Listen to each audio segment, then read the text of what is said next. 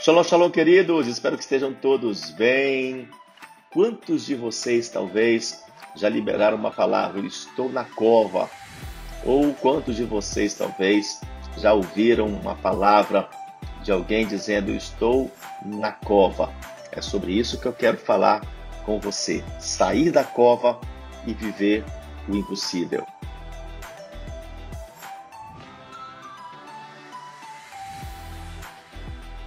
Essa expressão sair da cova, nós temos ouvido muito nesse tempo, nesses dias.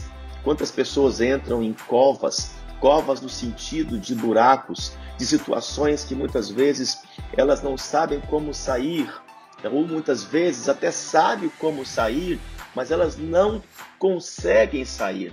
Eu quero dar um fundamento para você que está em Daniel capítulo 6, a partir do verso 10. Está escrito bem assim: Daniel, pois, quando soube que a escritura estava assinada, entrou em sua casa e em cima no seu quarto, onde havia janelas abertas do lado de Jerusalém, três vezes por dia, se colocava de joelhos e orava e dava graças diante de seu Deus, como costumava fazer. Então aqueles homens foram juntos e, tendo achado Daniel a orar e a suplicar diante do seu Deus, se apresentaram ao rei e, a respeito do interdito real, lhe disseram: Não assinaste o interdito que, por espaço de 30 dias, todo homem que fizesse petição a qualquer Deus ou a qualquer homem, não a ti, ó rei, fosse lançado na cova dos leões? Respondeu o rei e disse: Esta palavra é certa, segundo a lei dos medos e dos persas, que se não pode revogar. Então responderam e disseram ao rei: Esse Daniel, que é dos exilados de Judá, não faz caso de ti, ó rei, nem do interdito que assinaste. Em, antes, três vezes por dia, faz a sua oração. Daniel era um homem brilhante. Daniel era um homem de personalidade, como você já ouviu em ministrações anteriores. Daniel era um homem de um caráter aprovado, mas mesmo assim, ele teve que enfrentar essa situação de ser lançado em cova de leões. Quantas vezes você se deparou com essa situação e foi lançado em cova de leões, em covas financeiras, em covas é, empresariais, de negócios, covas de pessoas que te colocaram numa enrascada, te colocaram no buraco, te colocaram numa situação difícil. Talvez uma compra indevida te colocou numa cova, talvez uma aquisição fora de tempo te colocou numa cova, talvez uma aliança, uma sociedade te colocou numa cova, talvez emprestar dinheiro ou teu nome para alguém te colocou numa cova. Quantas pessoas estão passando por um, uma situação de cova? Mas eu quero declarar que você vai viver a vitória, o impossível no meio desta Babilônia. Mas eu quero falar sobre vocês situações que podem nos impedir de sair dessa cova. Você que se encontra hoje em alguma cova, talvez por alguém talvez por causa de um divórcio, talvez por causa de uma situação difícil, talvez por causa da pandemia, um investimento errado, uma compra fora de tempo. Você que entrou nessa cova, o Senhor vai te tirar. Mas o que pode impedir de sair desta cova? O que talvez vai impedir você de sair dessa situação empresarial, dessa situação financeira, dessa situação nos negócios que você se encontra? Primeiro, o despreparo espiritual. Em Lucas 16, verso 8, porque os filhos do mundo são mais hábeis na sua própria geração do que os filhos da luz. Então, querido, você que é um profissional, você que é um empresário, não seja ingênuo com relação ao mundo, não seja ingênuo com relação ao mundo, pois o mundo jaz no maligno. Tem muita gente que faz pacto com o inferno para poder prosperar, isso acontece muito lá fora. Isso é uma realidade. E cada um de nós, como filhos da luz, muitas vezes não estamos preparados para enfrentar o mundo espiritual. Então, essa falta de preparo, querido, impossibilita uma ação no mundo espiritual que venha te arrancar desse fundo de poço que você se encontra. A segunda coisa que pode impedir, a segunda situação que pode impedir uma pessoa de sair da cova, não só um despreparo espiritual, um entendimento, mas também o assédio da inveja. Daniel ele estava numa posição que humanamente, naturalmente, não poderia ser dele. E isso despertou naqueles que estavam ao seu redor a inveja. O ônus do sucesso, anote isso. O ônus do sucesso é a inveja. E as pessoas invejam aquele que é bem sucedido. E muitas vezes a pessoa talvez não inveja nem o que você tem ainda, mas inveja o que você representa, o espírito maligno que está no coração, no olhar de uma pessoa invejosa, consegue identificar o espírito de Deus, o espírito de conquista, de vitória que está em você. Então, essas pessoas, elas vão desejando, elas vão é, mesquinhamente vão desejando algo ruim e o que ela quer? Ela quer essa inveja quer lançar o homem de sucesso na cova, mas você não vai ficar nessa cova. O Senhor hoje vai te tirar dessa cova. Mas também é importante que você saiba que a terceira situação que pode impedir você de sair dessa situação é, de cova é o descontrole emocional.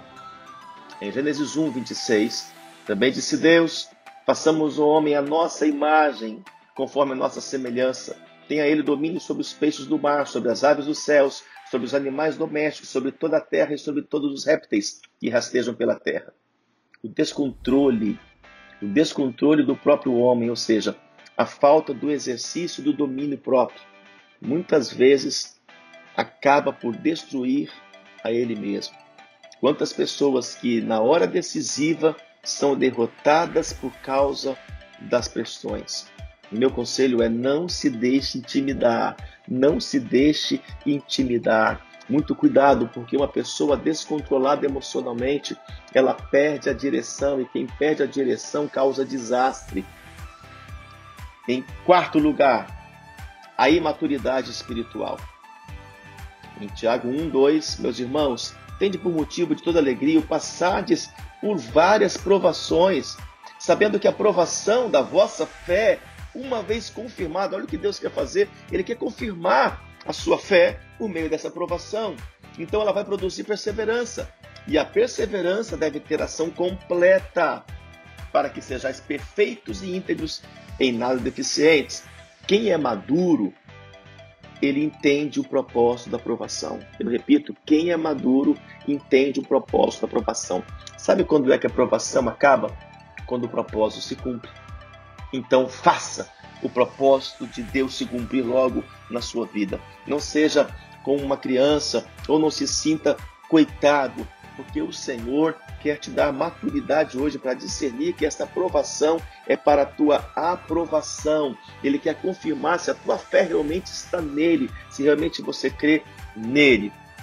E para sair dessa cova em vitória, que é o que vai acontecer com você nesta semana, você precisa se preparar espiritualmente. Efésios 6,13, portanto, tomai toda a armadura de Deus para que possais resistir no dia mal. Você, essa palavra é para quem está passando por um dia mal, nesta área profissional, nesta área financeira, nesta área dos negócios, nesta área dos seus relacionamentos, das suas conexões. Então, para poder resistir no dia mal e depois de ter vencido tudo, permanecer inabalável.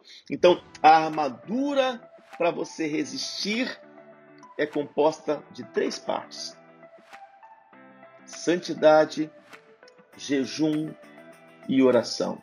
Santidade, jejum e oração.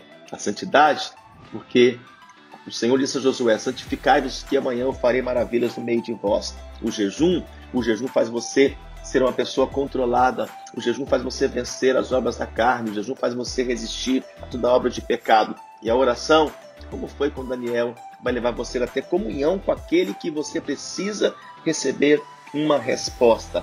Então, o contexto da Babilônia, qual era? Poder e dinheiro. Mas Daniel optou-se em se preparar espiritualmente. Aleluia!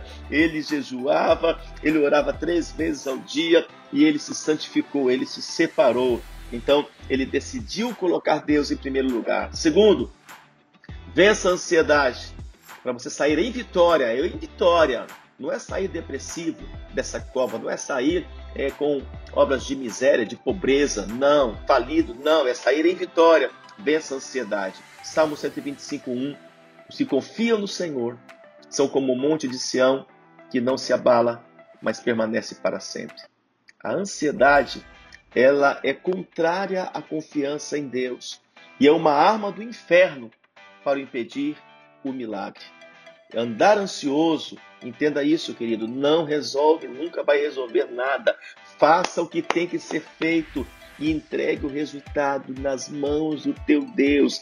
Faça o que tiver que fazer e entregue o resultado nas mãos do Senhor. Terceiro, não ouça o conselho do ímpio. Salmo 1, verso 1. Bem-aventurado, feliz o homem, o empresário o profissional agora, nesse contexto, que não anda no conselho dos ímpios, não se detém no caminho dos pecadores, não se assenta na roda dos escarnecedores. Então, cuidado com a conversa da serpente. Os discípulos, lembra dos discípulos no caminho de Emaús? Eles voltaram para casa, pois deram ouvidos aos derrotados. Não dê ouvidos ao conselho dos derrotados, dos pessimistas de plantão, dos profetas do caos. Não dê ouvidos aos falidos.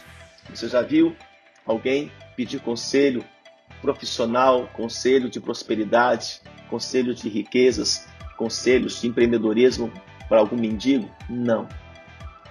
Por quê? Porque ele não tem o que oferecer. Ele não tem o que oferecer com relação a esta área. Pode até ensinar muitas outras coisas, mas não com relação a esta área. Quarto lugar, saiba que nada mudou no seu relacionamento, no relacionamento de Deus para com você. E Hebreus 13, 8, Jesus Cristo é o mesmo ontem, hoje e eternamente. Então Deus não muda, por isso ele permanece fiel. Então você vai sair desta cova porque o Senhor é contigo. E quando você sai da cova, Deus te abençoa mais e mais. Deus te dará, em primeiro lugar, autoridade sobre as dificuldades. Deus te dará, nesta semana, autoridade sobre as dificuldades. E segundo, o que era desespero se transformará em louvor, como está em Atos 16. E terceiro, Deus usará o ímpio para abrir a porta desta cova. Em nome de Jesus, em quarto lugar, você vai sair da cova para viver a glória da segunda casa, assim como está em Daniel 6, 23, Daniel 6, 26, 28. Você que vai estudar aí durante esta semana. E eu quero encerrar pedindo que você repita e faça uma oração comigo, em nome de Jesus. Diga, Senhor, ainda que a figueira não floresça, que o fruto da oliveira minta, eu me alegrarei em ti e exultarei no Deus da minha salvação. Hoje eu tomo posição, a posição de ungido, separado de Deus.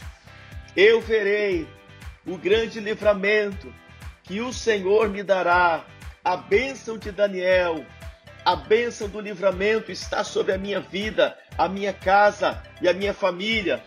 Eu estou debaixo desta palavra.